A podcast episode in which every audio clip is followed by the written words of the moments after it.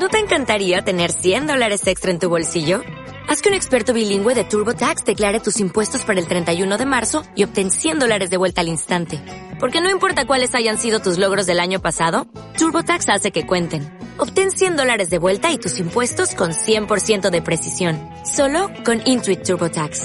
Debes declarar para el 31 de marzo. Crédito solo aplicable al costo de la presentación federal con TurboTax Full Service. Oferta sujeta a cambios o cancelación en cualquier momento.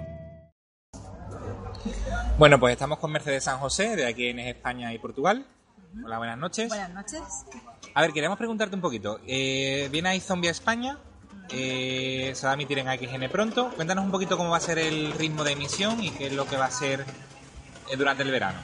Pues ahora mismo empezamos el lunes que viene, va a ser un estreno en doble episodio y, como veis, en un, en un horario nocturno. Es algo que va a cambiar partir del mes de junio. Consideramos que el mes de junio es el inicio de nuestra programación de verano.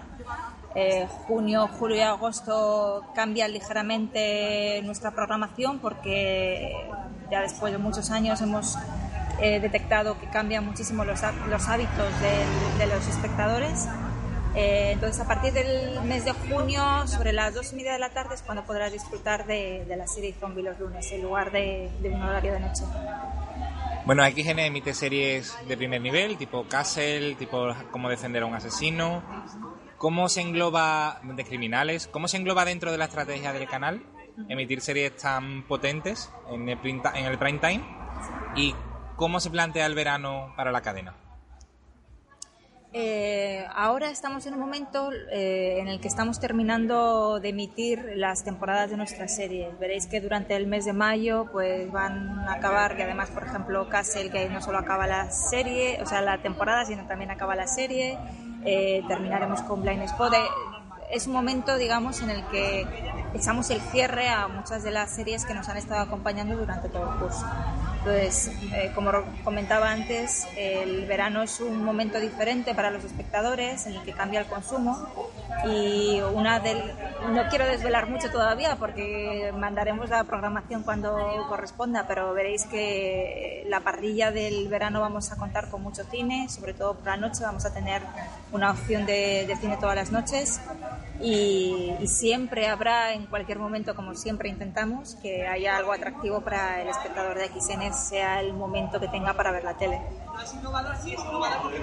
¿Qué es la fórmula ideal o cuál es la fórmula ideal para, para promocionar una serie de televisión? ¿Cómo, ¿Cómo, desde un departamento de comunicación y marketing se hace para promocionar una serie de televisión en España? El proceso varía dependiendo del, de muchísimas cosas. Tienes que asignar, tienes que tener en cuenta eh, presupuesto, tienes que tener en cuenta cuándo se va a estrenar la serie, las otras series que tienes que promocionar más o menos en, un tiempo cercano. Entonces, tomando todo eso, poniendo todo eso encima de la mesa, es como se determina la estrategia. Normalmente nosotros lo que intentamos sobre todo es que los clientes de los operadores en los que estamos presentes se enteren de que esa serie de estreno eh, la tienen disponible en XN.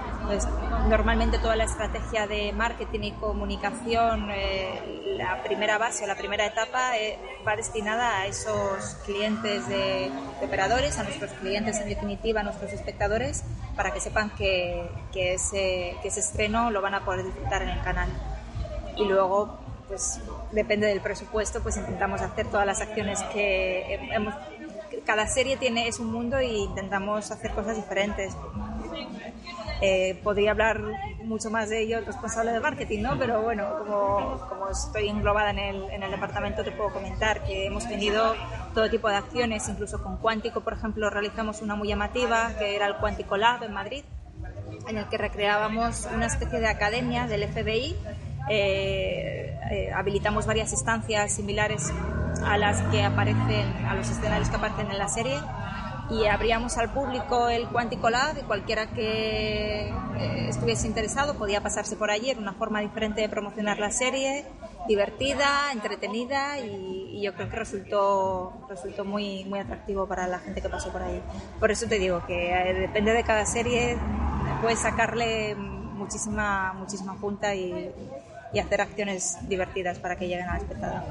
Bueno, y por último, para los lectores del Rincón TV y los oyentes de Spin-Off, eh, una serie que te haya llamado la atención en los últimos seis meses. ¿Qué series consume Mercedes San José? Tendría que decir que quitando las infantiles, porque tengo un niño pequeño y últimamente soy asidua eh, telespectadora de los Disney, de los Nick y etcétera.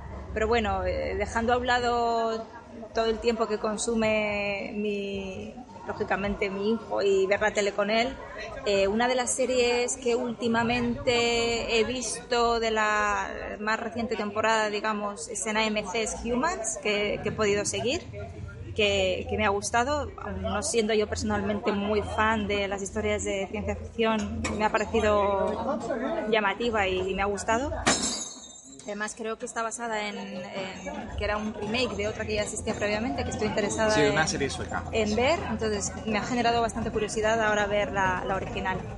Y también sigo, por ejemplo, una de las últimas que, que, estoy siguiendo es House of Cards, que también me gusta muchísimo. Pues bueno, muchas gracias, Mercedes. Muchas gracias a vosotros.